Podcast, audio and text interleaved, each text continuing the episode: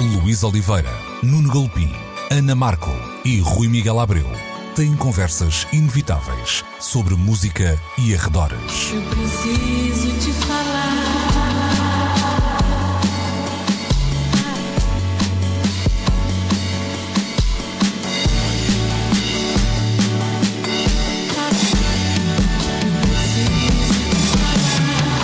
Agora na Antena 3. Precisamos de falar. Ora então, muito bom dia e sejam bem-vindos a mais uma edição de Precisamos de Falar, como sempre ao domingo, como sempre na Antena 3 e como sempre também no RTP Play, onde podem e devem subscrever o podcast. Ana Marco, Nuno Galopim, Rui Miguel Abreu e eu também, Luís Oliveira, para uma hora de conversa na 13 e hoje eh, começamos então com Amália Rodrigues. São uh, 100 anos do nascimento de Amália e uma comemoração que se uh, estende quase por um ano, uh, certo, de, ao longo de, de, quase um ano. É engraçado, estamos a falar de uma, de uma figura que logo no nascimento levanta questões, porque há quem diga que nasceu no dia 1, outros que nasceu, nasceu no dia 23, portanto logo para... Acho que ela escolheu o dia 1. Acabou Sim, ela escolheu, ela escolheu, ela nem sabia, ela nem sabia qual é que hum. era a data do nascimento, ela dizia apenas que a mãe lhe contava que ela tinha nascido no tempo das cerejas, Exato. que é agora. E então o, os papéis foram oficialmente registados a 23 de julho e por isso é que oficialmente esse será o dia uh, do, das comemorações mais uh, solenes, mas ela tinha escolhido uh, o dia 1 de julho para que logo no princípio do mês pudesse começar a festejar. Pois, seja, depois festejava o mês todo. É claro, então, e é o que nós vamos fazer durante em junho, os Santos Populares, em julho, Amália celebrar-se ela própria durante o mês. É uma boa eu, ideia. Eu, eu, acho que é justo. Sim. Acho que é justo. Uh, temos então uma biografia que logo no primeiro capítulo tinha um ponto de interrogação, que é uma coisa. Uma coisa Mas é verdade. Uma coisa estranha. Bom, um, há muita coisa para, para celebrar, serão muitas as iniciativas. Uma uh, das primeiras, neste caso paralela, porque tem um, uma pista própria, corre numa pista própria, é o livro do uh, jornalista da Visão Miguel Carvalho, uh, Amália, Ditadura e Revolução, a História Secreta. Para quem leu há uns tempos atrás a, a, a reportagem do Miguel na Visão, já percebe uh, o, que é que, o que é que se trata, uh, do que é que se uhum. trata neste livro, não é? E há aqui uma ideia de uma, eu vou já resumir um bocadinho, se calhar de forma um bocadinho simplista, de uma convivência com uh, o uh, antigo regime e uma ajuda uh, à, à, à, luta revolucionária e ao PCP em, em particular. Eu, eu, tive a oportunidade de entrevistar o Miguel esta semana e, e a certa altura ele dizia uma coisa que pareceu muito interessante, que é quem diz que Amália Rodrigues era colaboracionista, digamos assim, com uh, o antigo regime ou, simpa ou simpatizante uh, do Estado Novo é idiota e quem diz que ela era uma perigosa marxista-leninista é também igualmente idiota ou tão mais idiota, não é? Sim, porque a coisa é mais cinzenta do que a preto e branco, de facto. Uhum. Ok, e é, é para aí que, para aí que é, podemos começar. Nem tanto ao mar, nem tanto à terra, mas diz, diz Luís. Não, acho que esse é um bom ponto de, de partida, ou seja, uhum. uh, Ponto 1, um, perceber um contexto que não foi o meu, da minha, da, da minha vivência, mas importa uh, colocar Amália, figura maior da cultura popular na, uh, na altura, um, no fundo, numa espécie de ajuda clandestina uh, uh, ao PCP, que ela um, foi fazendo durante uh, muito tempo, mas no fundo também a ser, quando se diz que ela foi uma figura adotada pelo regime, ela foi adotada à força, quer dizer, não há aqui uma, uma vontade de se entregar. Um, aliás, isto aconteceu com, com outros artistas, até noutros, noutros regimes totalitários, não é? Portanto, de facto, esse sim, lado sim. não ser uma, uma coisa preto e branco parece um, um ponto importante para este início de conversa. Mas, por exemplo, a Amália nunca fez o que fez uma Leni Riefenstahl, de construção de uma linguagem de propaganda a favor de um regime. O regime, de facto, tentou instrumentalizá-la e usar o fado como parte de uma linguagem de códigos de uma Portugalidade que a propaganda do António Ferro tentou criar para comunicar aos portugueses, em primeiro lugar, o que é que era o seu Portugal. A visão uh, daqueles, aquela compartimentação dos folclores, dos trajes típicos, que eu ainda cheguei a aprender na escola escola, porque sim, uhum. eu ainda cheguei à escola nos tempos do, do Estado Novo, uh, apesar de ter 22 anos, claro. Uh, uh, mas de facto, essa, essa construção de uma visão de Portugal, que passa também pela exposição do mundo português de 1940, teve na apropriação do fado e numa certa cautela em deixar que o fado cantasse apenas palavras autorizadas. Há uma altura em que o Estado Novo define o que pode ser apresentado nas casas de fado e controla o que era o potencial subversivo que o fado trazia desde os tempos da monarquia. Essa houve... parte é interessante é? porque eh, antes dessa apropriação do, do, Estado Novo, o fado era uma canção com um cariz revolucionário, não é? Sem dúvida. É, é uma canção que, se por um lado pode ter, uh, e as origens do fado é sempre uma, um espaço de questão e debate que nos vai manter ligados até ao século XXV, mas uhum. apesar de haver uma vertente nobre, há uma vertente popular uh, de rebeldia, de questionar do dia a dia e de combate até que o fado tem.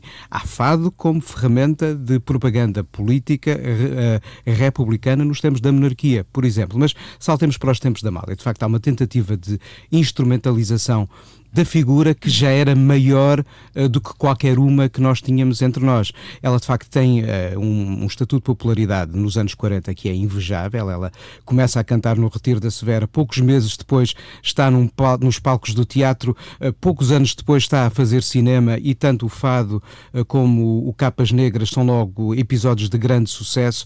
depois é através de um outro filme que ela consegue o passaporte para a França, não sei antes ter já uma carreira internacional. Ela começa nos anos 40 a cantar em Espanha, a cantar no Brasil, a cantar nos Estados Unidos, mas é sem dúvida o, o Barco Negro cantado no Les Amants du Tage que, lhes há, que lhe abre a porta para o Olympia em Paris nos anos 50 e ela própria reconhece que é o sucesso tremendo que ela tem no Olympia e na cidade de Paris, no final de 50, princípio de 60, eh, que lhe dá eh, definitivo passaporte para uma grande carreira internacional. E é com a consciência de que temos uma voz e uma figura como a Amália com esta dimensão internacional que é claro que o regime se tenta apropriar dela eh, como uma das suas ferramentas de propaganda. Mas a Amália resiste. Há uma história até de uma festa no Sporting que sim, o sim, livro sim. do Miguel descreve uhum. e que nos dá claro exemplo de como a Amália tenta resistir a essa instrumentalização e apesar delas ter estado depois no, no funeral de, de, de Salazar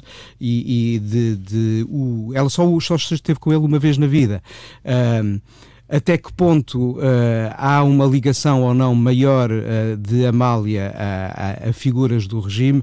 O livro do Miguel é muito claro uh, no definir dessas mesmas relações, mas mais interessante é a forma durante, como durante muitos anos uh, foi uh, vetado a todos nós o acesso à informação de que, de uhum. facto, Amália colaborou, eu não diria necessariamente com o Partido Comunista, mas com os opositores do regime Sim. que, uhum. por aquela altura, eram praticamente todos uhum. uh, ligados Sim, ao Partido Comunista. Sim, disse o PC até por ser uma máquina mais organizada na, era a única, contexto, a única, Era a única que havia, de facto, hum. nessa altura. E, e Amália respondia a quem lhe batesse à porta, dando tudo o que às vezes tinha em casa. Bom, bom e, ponto aí de de, partida, não deixa-me só aqui largar a conversa para a Ana. Eu já vou ao Rui, que curiosamente é a única pessoa que privou, uh, privou é com, é com Amália Rodrigues, não é? Há fotos a prová-lo. Uh, apesar, apesar de eu ser o vizinho. Olha, exatamente, é exatamente. Uh, Ana, há uma, há uma parte interessante para mim deste uh, livro e que nos permite assim uma reflexão um bocadinho mais alargada, que é o facto de uh, muitas vezes as biografias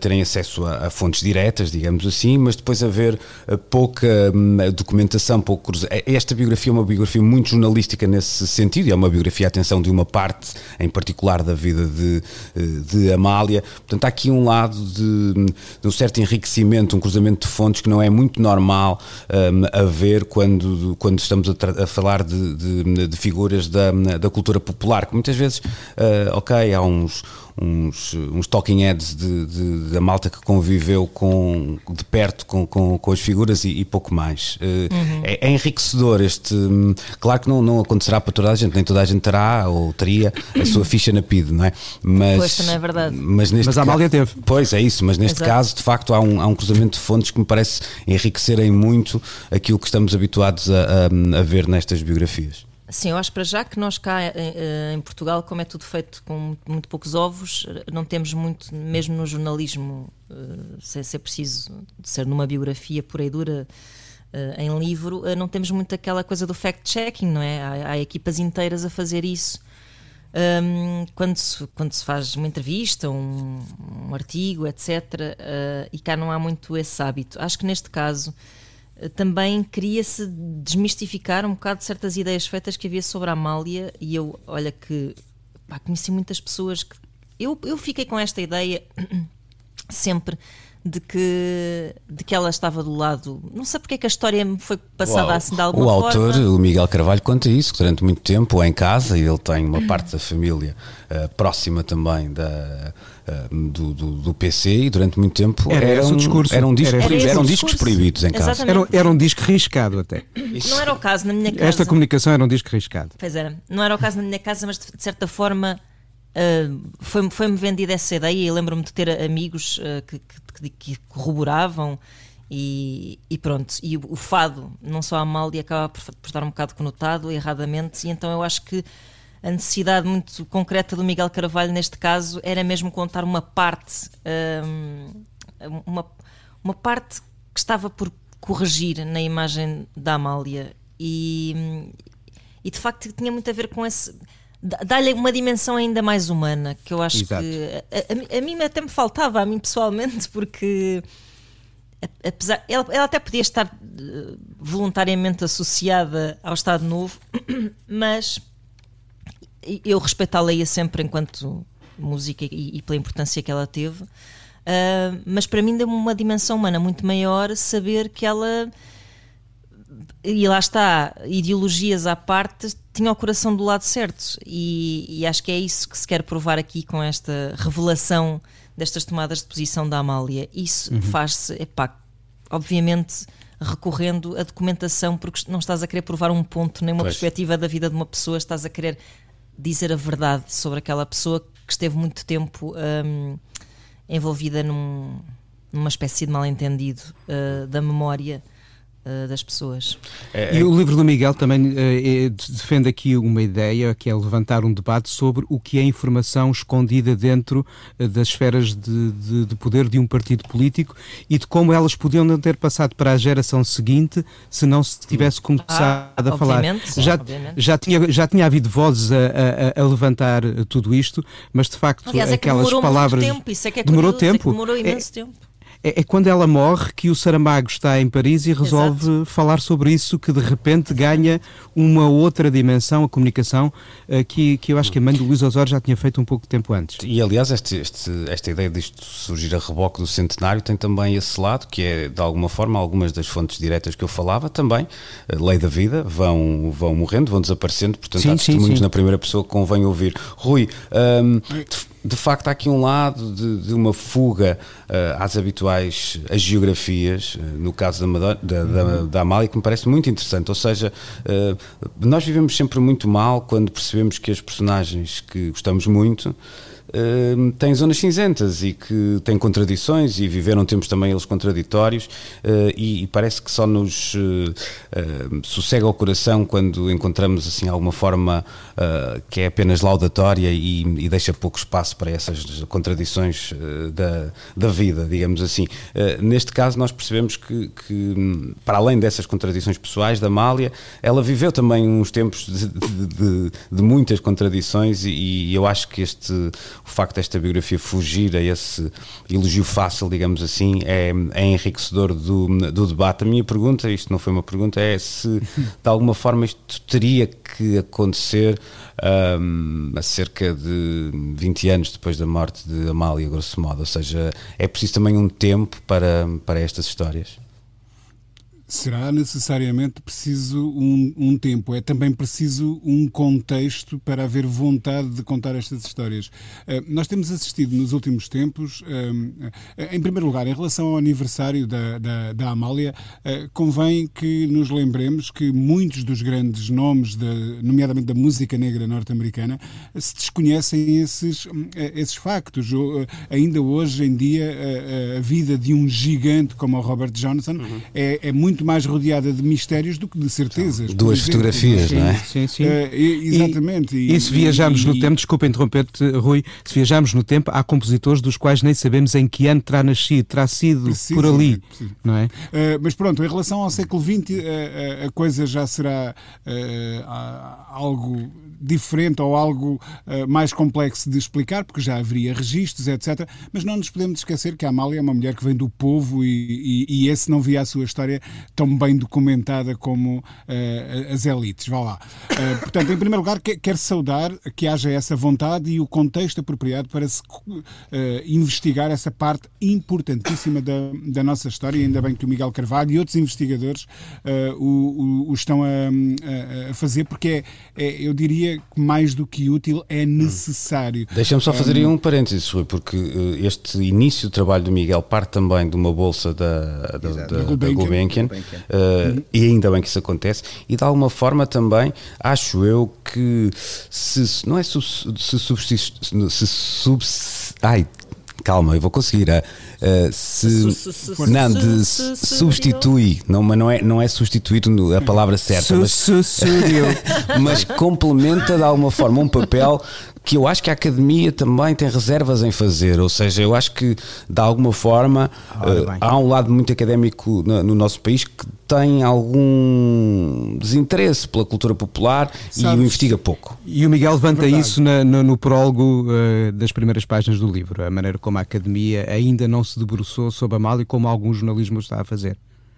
Uh, um, um, dos bons exemplos disso é uh, o trabalho que foi feito com o José Mário Branco e que é notável, ou melhor, tão notável e tão notório quanto raro uh, é esse olhar sobre o século XX. Uma, uma, das queixas de pessoas que eu conheço que frequentaram musicologia, nomeadamente na, na, Universidade Nova, é esse quase alinhamento do, do que o século XX nos deu. Será preciso, alguns até ironizam, será preciso chegarmos ao século 22 para se começar a olhar para o século XX com, com algum uh, cuidado e com, com algum rigor e com algum um, interesse, digamos assim, por parte deste tipo de uh, instituições. Uh, sobre o que é que Amália representou como um símbolo, é mais do que natural, sendo ela uma figura incontornavelmente maior que cada era se tenha um, apropriado dela da melhor forma que, que ou, ou da, da, forma que melhor servia cada propósito. No, no tempo da outra senhora, obviamente que um, instrumentalizar Amália era uh, pegar naquela que era a mais reconhecida voz no, no palco internacional uh, e dessa forma transmitir algumas ideias de um Portugal que se calhar não correspondiam à verdade. O, o Nuno há bocado falava na, na, em toda a invenção de um folclore por parte do António Ferro. Não foi só o folclore, quer dizer, o nosso hoje tão forte símbolo de turismo de Lisboa, Castelo São Jorge, é um, é um cenário de cinema. Claro. Uh, o passo Sim, como Duques, o, o Passo dos Duques de Bragança, claro, em Guimarães. Em, em, Guimarães é outro cenário construído, quer dizer, é, isto não são memórias do tal passado uhum. glorioso que nos enfiaram pelos olhos adentro nos livros de escola. São coisas construídas e construídas muito recentemente. Uhum. Uh, e, e, é natural que depois de, de, de, do 25 de Abril para cá o PC tenha uh, querido ver no fado o, o, uma marca de uma certa elite, uh, um, um, sinal de um tempo que se queria deixado para trás um, e, e, e, por isso se queria ultrapassar. E a Amália, digamos assim, para usar uma expressão bem portuguesa, levou por tabela, mas de facto não merecia. E um, um olhar mais atento à obra e à forma como ela cantou o povo, à forma como ela cantou certos poetas, um, revelaria isso mesmo. Portanto, eu nunca, digamos assim, tive dúvidas. E foi por não ter dúvidas que em 1990, quando uh, recebemos um press release na, na, redação da Capital a indicar uh, a edição iminente daquele que seria o último disco de originais da Amália, gravado ainda um, por Amália, sabendo que o ia editar. Depois foram editadas muitas coisas inéditas posteriores, mas uhum. esse será o último disco decorrente de uma uh, ida consciente para estúdio para gravar um disco novo, o Obsessão. Quando, quando soube que o disco iria ser editado, uh, pedi para entrevistar a Amália Rodrigues e uh, não deixei de passar no Chiado para lhe comprar um ramo de rosas. E foi a única vez que eu fiz isso a um artista terrestre, um, porque para mim foi mesmo uma ocasião muito importante. Foi a altura em que eu me virei para a minha mãe e disse: Estás a ver? consegui ou não consegui. Ah, eu estava, estava a olhar para o, o programa do, das comemorações deste centenário, ele é muito, muito Foi todo, dispar. redesenhado, foi todo redesenhado em termos de agenda, não é? Sim, e tem, tem, ele é muito dispar, não é? Porque passa, Sim. tem, vai desde edições de selos a, a- a relógios, passando por espetáculos, mas depois tem esse lado, é que nós estamos a celebrar alguém que nasceu há 100 anos atrás, há 100 anos, e, e vamos poder ter que fazê-lo na internet, não é? online. Sim, os, os primeiros acontecimentos públicos de facto vão, ser, vão ter transmissão ou pela internet ou pela RTP. Eh, Como aconteceu já com Já. As, Uhum. as guitarras As eh, para a guitarras Amália no- eh, no- na, na Câmara de Lisboa, não é? Na Câmara de Lisboa foi a, a primeira expressão do que era este, este calendário. Por, ele estava preparado há muito tempo e, e durante alguns meses eu falei com algumas figuras ligadas a, a- a estas comemorações e, o que me iam dizendo é que estavam a repensá-lo em função das medidas que a saúde pública permite para que ele possa ser de facto celebrado. E uma das coisas que nós vemos, por exemplo, é que apesar de haver estes exemplos com transmissão eh, online e televisiva, como foi agora eh, este, este- esta atuação dos guitarristas na Câmara de Lisboa, ou vão ser os espetáculos de, de dia 23, eh, tanto com o Camané e o Mário Lajinha, como no Brejão com várias vozes. tudo o que são eh, eventos agregadores de, de público em espaços fechados, como por exemplo as exposições, estão passados para 2021. Eh, o, o que não deixa de fazer sentido. Haverá exposições itinerantes a correr o país, eu creio que algumas ainda este ano, mas o grosso das comemorações em espaço fechado eh, estão lançados para que, eh, esperando nós, para 2021, esperando nós que as possamos fruir como todos queremos fruir. O que vai haver sobretudo este ano, além destes espetáculos com transmissão online ou televisiva, são edições em livro, já há dois, o do Miguel e o da Carminho. Pois, e- Eh, e acrescentar isso é que o livro da Carminho é assim uma coisa muito querida. Sem dúvida. E, e tem um pormenor eh, delicioso que é o de ser escrito em cestilhas. Em cestilhas, sim, sim. Ou seja, sim. estamos dentro de uma linguagem fadista, o que é muito interessante e é uma forma diferente de Aliás, contar nós, a história da Amália. eh, nós entrevistámos a Carminho nas manhãs aqui da Antena 3 e, hum, e eu perguntei-lhe precisamente sobre isso. E ela começou a cantar o livro eh, por momentos, portanto, pais que saibam cantar o fado, Pois, peguem naqueles versos e cantem aos vossos filhos. Sim, eu estava a pensar porque o livro da Carminho e isto que nós Exatamente. falávamos de início tem um lado engraçado que muitas vezes se fala de uma espécie de um clichê dos novos públicos, portanto, nada melhor para de facto a Amália eh, ter agora um novo público do que um livro como o da Carminho. Sim, e- é um, livro, é um livro para crianças, Pois. interessa dizer a quem não sabe. E- Chama-se Amália Já Sei Quem És. Exatamente, e depois para além do livro da Carminho ter esse lado que é eh, muitas das celebrações serem feitas online, onde Exato. estão também muitos jovens, portanto Claro. se parece haver um contexto Faz aqui sentido. ideal, haja também alguma imaginação, porque nem sempre é fácil para, para tornarmos isto sexy e fazermos chegar Mas, Luís, Uhum. eh, esse esforço de levar a Mália às novas gerações, eh, eh, reconhece-se, é um esforço que já, hum, já vem sendo feito de há alguns anos a esta parte.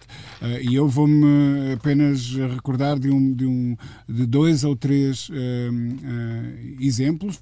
Uns eu acho bem mais felizes do que outros, mas hum, houve uma compilação que tentou transportar a Amália para o universo da É eletrónica aqui há uns anos.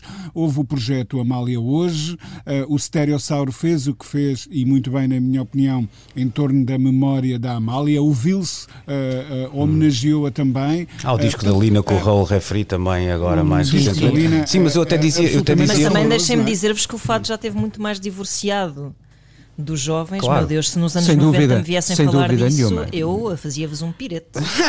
Mas eu aqui até estava a puxar, eu aqui até puxava um bocadinho, se calhar, essa idade para baixo, mas e, e- e a minha questão aqui não é tanto que não tem, que seja uma coisa muito pioneira, não é isso? É, desta vez há um contexto que, que por ser acidental também, ou seja, esta, esta, esta, esta vivência da, da pandemia, que atira, atira uh, a malha, digamos, entre aspas, claro, para o online, que é um sítio já preferencialmente onde É estão isso, é os jovens, isso. ou seja, não é Sem preciso ir à procura deles, eles, lá, eles estão Eles lá. estão lá, Agora, claro, preciso claro, é, claro. é que, que, que este conteúdo ou os, ou os diferentes conteúdos possam uh, chegar. Já conversamos e muito sobre uh, a Amália. dizer Força, Deixa, força, eu, força. eu quero juntar mais um dado aí. Força, porque acho que Eh, Rui uma, primeiro. uma coisa muito, muito breve. Eh, Eu só espero pelo dia em que este uh, notório, notável e que merece todo o nosso aplauso, trabalho feito em, em, cima da memória de Amália, seja igualmente feito em cima da memória do, do José Afonso, nomeadamente uhum. esse esforço de o, de o trazer para, para estas gerações, que eu acho uh, incrível que ele seja um mistério para quem tem hoje 20, 25 anos.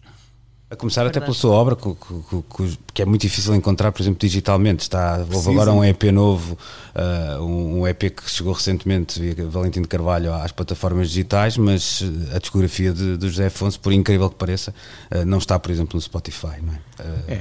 A Damália, pelo contrário, está a aparecer, era isso que eu queria referir. Há um conjunto incrível de edições que vão continuar a manter o nome da Amália nos espaços dos novos lançamentos o que é sempre absolutamente incrível. Uma delas chega já este mês, que é uma caixa que vai reunir toda a obra gravada por Amália em Paris entre os anos 50 e 70. E depois, mais à frente, há um disco pelo qual eu tenho imensa curiosidade, que é um disco que recolhe apenas ensaios dela com o Alain Ullmann, ora em casa, ora nos estúdios da hum. Valentim de Carvalho. E isto é um trabalho notável. Uh, nós ouvimos falar na, na, recolha para a tentativa de criação de uma integral da obra da Amália. Eu acho que ouço falar nisto desde os anos 90. O Jorge Mourinho chegou a fazer, na altura em que estava na EMI, um levantamento exaustivo de muito, de muito material e, felizmente, o Frederico Santiago, nos últimos anos, uh, para a Valentim de Carvalho, tem vindo a fazer a curadoria de uma série de edições que, como nós não costumamos ver entre nós, estão a saber dignificar o que é um arquivo fonográfico, uh, trazendo uh, nova tecnologia para recuperar gravações que já conhecíamos e, ao mesmo tempo, com esse esforço, uma incursão pelas memórias de arquivo para contar o resto da história que nós ainda não conhecíamos. Ora bem, e eu, eu brevemente depois vou ter aí qualquer coisa para contar, mas ainda não posso dizer. Olá! Opa! Podes dizer, mas a seguir tens que nos matar, não é? Como nos filmes. Ok. Bom, uh, nós. Atenção, Rui, olha o que eu vou fazer aqui, estás pronto? Ai, ai. Ai, ai. Portanto, vamos estar aqui até à uma da tarde, portanto, já estamos a falar de Amália, uh, e já metade do programa já foi, ainda bem, foi mais do que bem gasto, 25 bem minutos deste. E com que vozes? Exatamente, boa, boa, estás, estás, a tomar o gosto. Uh, vamos então agora fazer, fazer a primeira pausa nesta edição de Precisamos de Falar. Precisamos de falar. Will Ferrell, o ator norte-americano, traz até ao grande ecrã, pequeno ecrã, médio ecrã, vocês escolhem, uh, um filme, está disponível no Netflix, sobre uh, a Eurovisão, The Story of Fire Saga Eurovision. atenção, o Will Ferrell é casado com uma sueca que terá, de, alguma forma, instigado o ator a meter-lhe o bichinho da Eurovisão, vamos dizer assim. Eu não sei se te cruzaste com ele, Nuno, quando quando, quando da, do, do Festival Eurovisão em Portugal, mas ele andou por cá, não é? Eu já vi algumas fotografias de uh, colegas nossos da RTP que têm fotografias com, com o ator nos interstícios do, do pavilhão Atlântico. E cruzei-me com ele, ele esteve lá em várias ocasiões e eu esperava que ele estivesse lá a aprender o que aquilo era. Uh, ao ver o filme, e é uma simpatia enorme da tua parte chamares filme àquilo que nós podemos ver no Netflix, um, ele não aprendeu. Mas o grave deste, entre aspas, filme não são as incorreções. Se bem que uh, é preciso estabelecer uma diferença entre documentarismo e ficção, mas e nós, quando vemos o Milos Forman a contar a história do Mozart, é claro que ele obedece a uma série de regras históricas e depois ah, ficciona, por exemplo, a tensão com o Salieri. Com o Salieri é? mas, mas o contexto e a forma como são descritos os comportamentos e uma série de relações com o poder, uh, tanto do arcebispo como uh, do Frederico II, ou seja, há ali uma série de, de, de alicerces uh, no real que depois permitem ficcionar. E aqui, assim, a forma como é retratada a própria Eurovisão neste filme é de que isto parece que é uma festa de província para meia dúzia de pessoas que não sabem exatamente bem o que é que estão ali a fazer. E a Eurovisão tem, e nós vimos aqui em Lisboa, uma dimensão de produção que de todo é traduzida no filme. Mas o mais grave do que está ali, assim, para mim, é de facto a, a débil narrativa e a má pois, é. realização. É. Mas pronto, deixa, deixa, mas, mas não deixa, não deixa, mas pronto, não deixa ter momentos divertidos. Deixa-me fazer uma, ah, ok, deixa-me eu ia fazer a, uma a melhor, Mas a melhor piada não tem a ver com a Eurovisão, é quando o artista russo diz, epá, é, gays na Rússia. Não, isso não existe. Não existe, exato. eu, eu ia fazer uma, uma, uma provocação ao, ao, Nuno e dizer que os fãs da Eurovisão estão todos com pouco sentido de humor, porque se nota muito nas críticas. Não, não, eles, eh, muitos deles gostam muito. Há quem goste não, muito. Hum, não, não tem muito Sim, sim, sim. Sim, não, Há há, objetos há- que é muito intrigante, Depende das gerações, porque depende das gerações. Os mais novos estão a gostar muito, aqueles que vivem a Eurovisão eh, dos últimos anos e que estão, estão associados a Até algumas porque das estão lá plataformas. as, as estrelas da Eurovisão dos últimos anos. Exatamente, ou seja, acho que muitos deles ficaram satisfeitíssimos por ver ali assim a Conchita, a Neta, a Elina da Estónia que esteve cá em, em Portugal, o Bilal Hassani, ou seja, o John Lundvik. A Há- há- há um- Ferreira. A Ferreira Fe- fazer um a papel. A- a- a Ferreira não aparece. Aparece? Não. A tua Não, Ferreira não, aparece é. a Loreen. Aparece a. Espera, então já estou a confundi-las todas. Deixa-me lá Pronto, ver. apare- Já, vos- já vos digo. Bom, mas Aparece a eu- Loreen. Para ti, as mulheres brancas do Festival da Canção são todas iguais. Isto era para a Ana. Era para mim, era. Mas, oh, Ana, di- dizias que te sentiste fragilidades no. no, no Não, não, não. aquilo- eu, eu, eu, e sou uma, eu- sou uma fã incondicional do Will Ferrell. Eu vejo Junto todos os. Ah, Ah, eu vejo todos os filmes, todos os filmes. Ele, Ok, ele ok. e Adam McKay, o Adam McKay é o produtor, eles fazem uma parceria há muitos anos. Hum, pá, eles, eles invariavelmente são bastante bons, mesmo quando os filmes são menos bons, eu vou lá e vejo. Por isso não podia deixar de ver este e este está a dar bastante que falar. Até Ui. porque lá está, é um americano a falar da Eurovisão e é um eu acho que é um objeto que desperta curiosidade. Fui ver. A neve caía. Não, fui ver e era uma porcaria, de facto. É um filme que pá, não vale mesmo nada, não vale nada, não tem E o problema é a narrativa, que é Mas um- fraquinha mesmo. mas é um filme, ao contrário, ao contrário do que tu achas, Nuno, parece-me que é um filme feito com muito amor pela Eurovisão. Pode ser um bocado. Ou seja, é, Hum. Sem pode, dúvida. pode haver uma má interpretação da Eurovisão. Ali, É isso, eu não acho que haja não ali é? falta de. Não acho que, Mas não não acho que haja ali falta de amor. Eu não, não, não muito mais achincalha. acidez e sarcasmo, porque, por Não, exemplo, claro. a- aquilo arranca com uma espécie de um, um falso videoclipe da Eurovisão. Eh, e eu aí achei, é, pá, isto apanhou muito bem. Uhum. Mas começa é logo, coisa." começa logo errado. Começa com os islandeses a ver o Zaba a ganhar.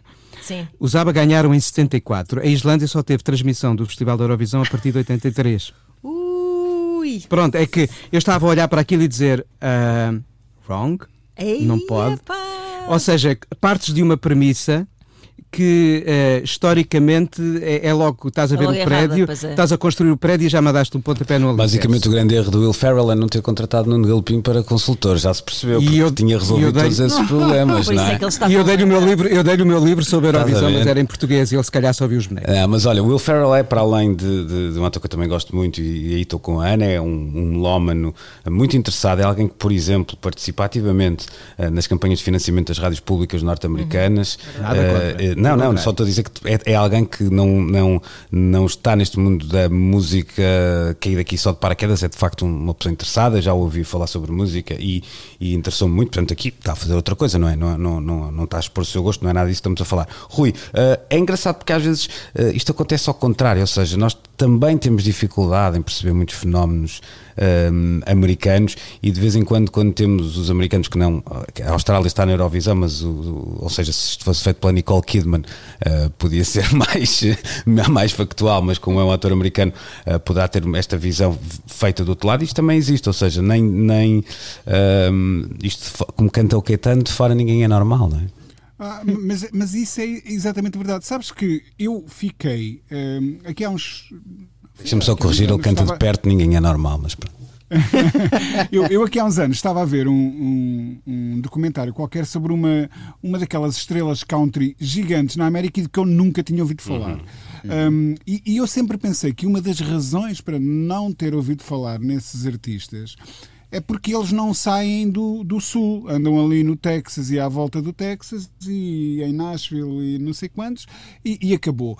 Um, e, e de repente nós vemos que há artistas country que enchem as maiores salas de Nova York e as maiores salas de Los Angeles. E eu penso assim, mas há gente nestas cidades interessada neste tipo de música, porque de facto quem está de fora não tem às vezes percepção da real dimensão das coisas e de como é que elas se processam, etc. E o country eh, co- começa, é um, é um caso muito eh, curioso, porque começa finalmente a- a, a perder algum do mistério que sempre teve para nós europeus, eh, que- porque começa precisamente a ser visto como música pop, como outra qualquer música pop, como o R&B é música pop, como eh, a EDM pode ser música pop, etc, etc. Hum, mas, mas isso é totalmente verdade. Portanto, não me espanta os equívocos que porventura possam existir do lado lá do oceano em relação a uma celebração musical tão forte como a Eurovisão, porque nós cá sofremos do mesmo mal, não tenho a mínima dúvida. Pois, Muito isso é engraçado essa, essa visão e até dado o country como exemplo, que há uns tempos li uma entrevista do Steve Earle eh, e ele dizia quão formador e transformador tinha sido a chegada da, da Satellite Radio aos Estados Unidos para ele, para ele, músico, eh, porque de um momento para o outro tinha dado eh, eh, de frente com, com o hip hop, que era uma música que não consumia e que ele, ele próprio tinha dito, se calhar eu até já tinha ouvido algumas coisas daquelas, mas entrar numa loja e sair e tal, e de um momento para o outro percebi que havia rádios que só tocavam aquilo disse, deixa-me lá ouvir isto. E, e aquilo teve impacto até no, no disco seguinte que ele, que ele fez e para mim era muito estranho perceber que alguém que vivia até naquele país, eh, de alguma forma tinha conseguido escapar ao hip hop durante toda a sua vida. Quando digo este conseguido escapar, não, não estou a ser, eh, estou a falar quase numa ideia de como é que é possível, não é? Mas, eh, mas num, num país como aquele, pelos vistos, eh, era e isso, isso aconteceu. Estou, estou curioso para ver, eu confesso que só consegui ver o início do, na, eh, do filme, eh, não sei se. Deixa-me acrescentar que aparece o nosso Salvador Sobral Era isso que eu ia também. dizer, não é? É a Salvador É Sobral o sei melhor momento do filme. É o melhor momento, é. Porque, porque aí temos um- um- uma paródia ao universo Eurovisivo bem construída. Pois um é- vencedor, é- é aí um vencedor está, como, sim, sim. está como pedinte a tocar a canção que venceu a Eurovisão com a maior pontuação de sempre na história do verdade. concurso. E aí sim encontro um requinte de humor que infelizmente não está nos outros momentos em que se tenta parodiar o concurso. Ou seja, eu acho que é uma oportunidade perdida para parodiar com uma história de com mais de 60 anos de vivências que tem muito por onde pegar se quisermos por ali lançar o humor. Portanto, como percebemos, Príncipe Real, one point, não é? Para o filme. De, Oh, oh, oh, Nuno, Sabes porquê? Porque não há zeros. Aqui é, o mínimo é um. E, Ai, e já maldade. agora, e, e há bons, eh, e esta pergunta é genuína, não, não traz água nenhuma no bico. Eh, há, há- há alguns bons exemplos de- da cinematografia europeia a debruçar-se sobre a Eurovisão? Não, ah, zero até agora. Pois por isso, é- por isso é que este está a ter tanto. Lá está. E, e daí, daí o impacto que nem mesmo, nem, nem mesmo na, na criação a nível eh, documental, aqui há uns, quando nós organizámos a, a nossa Eurovisão há, há dois anos, eh, eu fiz um documentário e andei à procura do que é que havia para ter um termo de comparação. E não há uma construção documental por aí além sobre este próprio universo, ou seja, este universo eh, parte de um programa de televisão, nas origens em 56 era mais até de rádio do que de televisão, mas a partir de 57 foi sobretudo um programa de televisão, e não há uma correspondente eh, expressão nem documental, muito menos de ficção, à volta de qualquer coisa que nasce naquele Isso ecrã não onde é se contam tantas histórias. É estranho, é estranho. Mas não deixa de ser curioso, nesta altura, haver um primeiro interesse porque há a percepção de que existe um público. A Eurovisão mudou muito eh, nos últimos anos, desde que depois da, da viragem do milénio, as plateias deixaram de ter aqueles senhores de smoking e as senhoras vestidas de noite a bater as palmas compenetradamente em frente ao palco e os fãs passaram para a frente. O fenómeno eh, depois repercutiu-se no rejuvenescimento dos formatos, eh, dos estilos musicais representados no, no concurso. Eh, a pop é hoje claramente rainha por ali. O público que mais cresce na Eurovisão de ano para ano é a fatia dos 15 aos 24 e logo a seguir dos 25 aos 34, ou seja, é um formato em rejuvenescimento. Há mais gente, há mais público e há finalmente o interesse de uma Netflix em apostar em qualquer coisa que pode ter uma audiência. E é o que está a acontecer, mesmo não sendo o filme muito bom, Eh, nem bom. Que não é. Que não é. Pronto, então fazemos nova pausa hum, nesta edição de Precisamos de hum, falar. Já falamos de country, vamos andar lá perto nesta terceira e última parte do programa. Precisamos de falar. Cá estamos nós então para a derradeira parte neste Precisamos de Falar. A banda que anteriormente conhecíamos como Dixie Chicks passa agora a assinar, assinar apenas uh, Chicks. Uh, Dixie, fazendo aqui um pequeno uh, contexto, para quem conhece a expressão também Dixieland, não é? Uh, mas uh, representa uma, um, os Estados do Sul do, do, dos Estados Unidos, portanto uma maneira uh, abreviada de, de falar de uma série de Estados que fizeram parte também da chamada Confederação uh, e, e, estamos a viver um tempo um, particular e essa ideia foi expressa no comunicado das Dixie Chicks, das Dixie Ah, é que eu fui fazer. Ai, Dixie filha, Chicks. Um, dizendo que estavam, no fundo, também um, a viver o momento, ou a, ou a agarrar o momento, talvez a tradução seja mais uh, feliz. Rui, um, isto tem gerado sentimentos muito dúbios em, em, muita gente e eu também acho que cada episódio é um episódio. Uh, não, às vezes confundem-se coisas que para mim não são passíveis de serem confundidas. Uh, no teu caso, como é que estás a, como é que estás a ver uh, este episódio em particular? E porquê este episódio em particular? Porque ele vem de uma faixa até agora considerada muito conservadora dentro dos Estados Unidos e, e, e o country em particular é também considerado um género muito conservador dentro uh, da música norte-americana. Sem a menor sombra de dúvida. Uh, o, o, que eu acho mais interessante no caso Dixie Chicks um, é como uh, finalmente vem um, do lado oposto, ou seja, do lado branco, uh, conservador americano, o reconhecimento do, do, do, peso que as palavras têm e do peso simbólico que algumas palavras têm.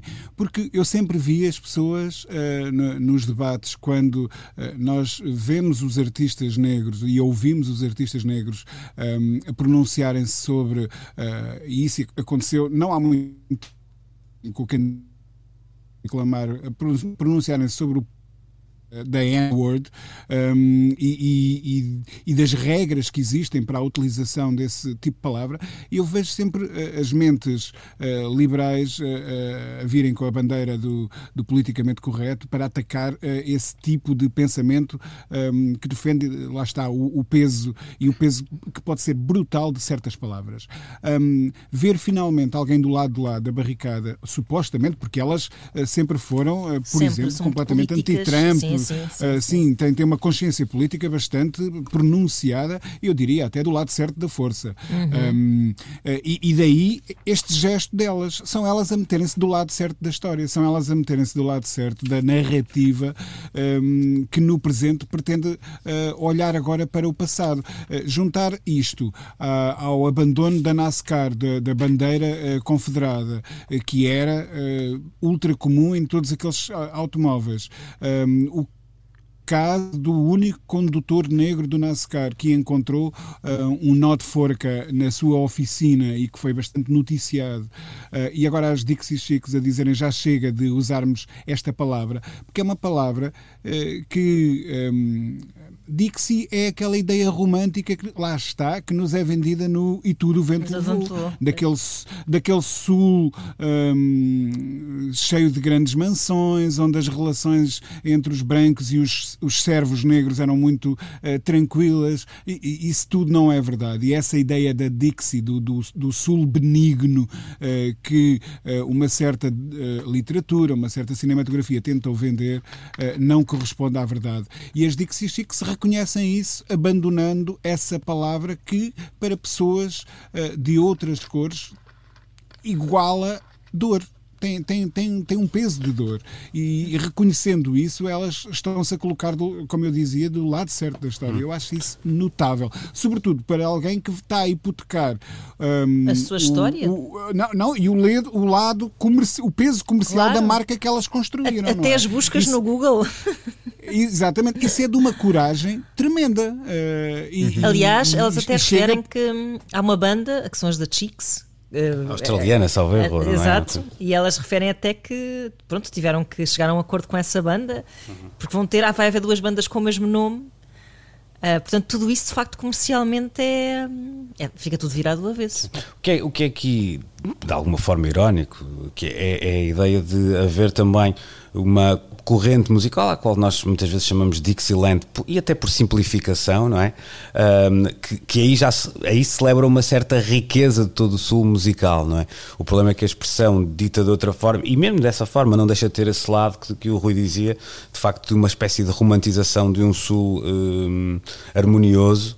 Uh, e, e, e, as Dixie Chicks uh, de facto a, a, tomarem uma posição neste, neste caso. Há aqui dois, dois, dois movimentos que me parecem uh, daqui e ali estarem a acontecer, no, no, no, que é a ideia de, de isto ser promovido pelos artistas, eu acho que nem sempre bem, por exemplo, há um caso Uh, o, o, caso de, também de um artista de country que é, vocês vão me ajudar no nome, a Lady Ant, uh, Santelbaum, um artista, uma artista não, uma, uma, banda sim. que me pareceu. Não, não, é uma, uma banda. É uma banda, uma exato, banda exato, Que me pareceu uma, uma explicação um bocadinho. Uh, que foi que eu ia dizer? infantiloide, até porque depois deixou lá o B quer exatamente dizer aquilo, não é? Portanto, havia ali uma, uma certa confusão com. Mas pronto, também se foram apanhados no, num, num turbilhão, podem não ter uh, refletido da melhor forma sobre como sair da, da, daquela questão. Um, mas o que eu queria dizer é esta discussão ainda, ainda tem que ser muito motivada. Eu, eu acho que isso não é mau, ou seja, às vezes não é preciso, eu não diria apontar o dedo, mas de facto há um espaço tão grande para a discussão que não se pode pedir a todas as Dixie Chicks do mundo que. Hum, que tenham a consciência uh, de que têm um caminho a percorrer e que podem uh, ser eles ou elas, ou eles e elas, a, a tomarem esse passo. Sem dúvida. Mas, mas ah, Deixa-me só dizer aqui uma coisa muito, muito rapidamente. E nós próprios vamos ter que um dia destes resolver o, o peso de certas palavras claro, uh, que nós usamos claro. comumente, não é? Uh, já, já, se falou na, na, na, palavra descobrimentos, agora claro. uh, o, o, ultramar é outra palavra, é outra expressão carregada de, de, de, um peso simbólico com que nós vamos ter que lidar, não esquecendo que vivemos naquele país onde ainda um jornalista pode perguntar a um jogador de futebol negro se corre muito porque uh, se habituou desde cedo a fugir da polícia, não é? E isto não aconteceu há anos, aconteceu há dias. E, perceber o mal que fez, estás a ver? Eu acho que a questão às vezes é um bocadinho mais essa. É, é não, seja... por, por, isso é que está a acontecer hum. uma coisa que se calhar não, não acontecia noutros períodos da história, que é a linguagem está a mudar antes, a, a língua mesmo está a mudar antes das mentalidades. Preciso. Que é um processo okay. muito difícil para algumas hum. pessoas de ser assimilado, hum. mas, que, mas que eu acho que é um, é um bom caminho. Hum. Há aqui uma questão também, Nuno, que é. Hum. Um, às vezes há, uma espécie de revisionismo que é olhado, porque tem uma, a palavra até revisionismo tem uma conotação política, é bom que se entenda, sim, com sim, algum é receio. Lidar, lidar, mal com o passado. Sim, com algum receio. Sendo que a história é em si mesmo revisionista, no sentido a, de. A história, a história é sempre contada pelos vencedores que uh, promovem o revisionismo sobre, não, não, mas eu até falava disto sobre no, o passado. Mas eu até falava disto, isto, isto, isto é grande história. Eu, mas eu até falava disto noutro sentido, quer dizer, nós, de facto, esse caráter revisionista da história é o que lhe garante um certo contínuo, ou seja, hoje é possível encontrar, e é um, um assunto que te diz uh, muito a ti também, imagina que nós encontramos um fóssil num país qualquer que nos prova que houve ali a existência uh, de uma espécie assim assada. Uh, isso é a história a reescrever-se de alguma maneira. Os, nós ainda hoje descobrimos documentos do século XVIII, do século XVII. Portanto, não, parece que às vezes essa ideia de reescrever é, é sempre negativa e não é. Eu acho que há um não, lado não, da não. história que que é assim mesmo, pronto. Pelo contrário, a, reescrita é, é, algo que devemos exercer a partir do momento em que adquirimos diferentes conhecimentos sobre aquilo sobre o qual havia já um discurso feito. E aí a história tem sido uh, muito importante para nos ajudar a repensar o que eram vivências, hábitos, culturas de outros tempos sobre os quais tínhamos retratos que a investigação arqueológica, uh, por leituras e por aí adiante, nos permite hoje conhecer de outra maneira. E também na música, eu acho que isso acaba por ser feito desta maneira. Mas deixa-me só aqui acrescentar a esta história da, da música country que há, há de facto um, um processo de transformação em curso e que passa por várias frentes e uma delas, por exemplo, tem a ver com a emergência uh, de uma série de artistas queer dentro do espaço da música country e que era algo que uh, nós poderíamos não associar a um universo à partida tido por nós como essencialmente conservador. E quando falo de artistas queer, não falo de uma Katie Lang, estou a falar de uma multidão de jovens artistas, homens e mulheres, uhum. que estão a trazer outros uh, espaços de discurso a uma música que, na base, naturalmente, eh, está alicerçada nas eh, relações da country com o espaço e com a cultura, mas que permite, pelas palavras, ter outros pontos de vista. As palavras estão cantadas quanto as que eles dão em entrevistas.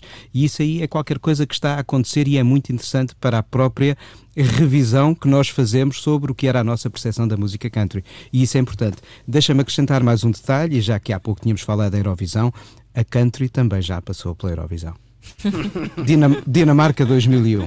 E não Para a digo mais nada. Dinamarca fazer música country. 2001 é muito country. Pá, Pronto. Já passou Se tudo calhar, é, se calhar é apropriação cultural, não sei. Uh, Ui, Está na altura, então. incrível. A Eurovisão tem tanta apropriação Pois. cultural. Está na altura E é então por de isso tem piada. Pois Está, é, também é verdade. está na altura então de se atirarem ao, ao, ao Spotify, descobrirem eh, country dinamarquês eh, e quem sabe, e quem sabe Olha se não, descobrem que também um, sei lá, um yodel da, deixa-me cá ver, do Azerbaijão, ou uma coisa assim. Eu prefiro o Yoda. Pois, só isso, só isso. Yoda, Bom, do Azerbaijão. isso Estamos sim. então de a saída, próximo domingo, nova conversa, agendada para a Antena 3 às 11 da manhã. Passem pelo RTP Play, subscrevam o podcast. Bom domingo e um bom fim de semana para todos. Bom fim de Até semana. para a semana. Precisamos de falar com Luís Oliveira, Nuno Galpim, Ana Marco e Rui Miguel Abreu.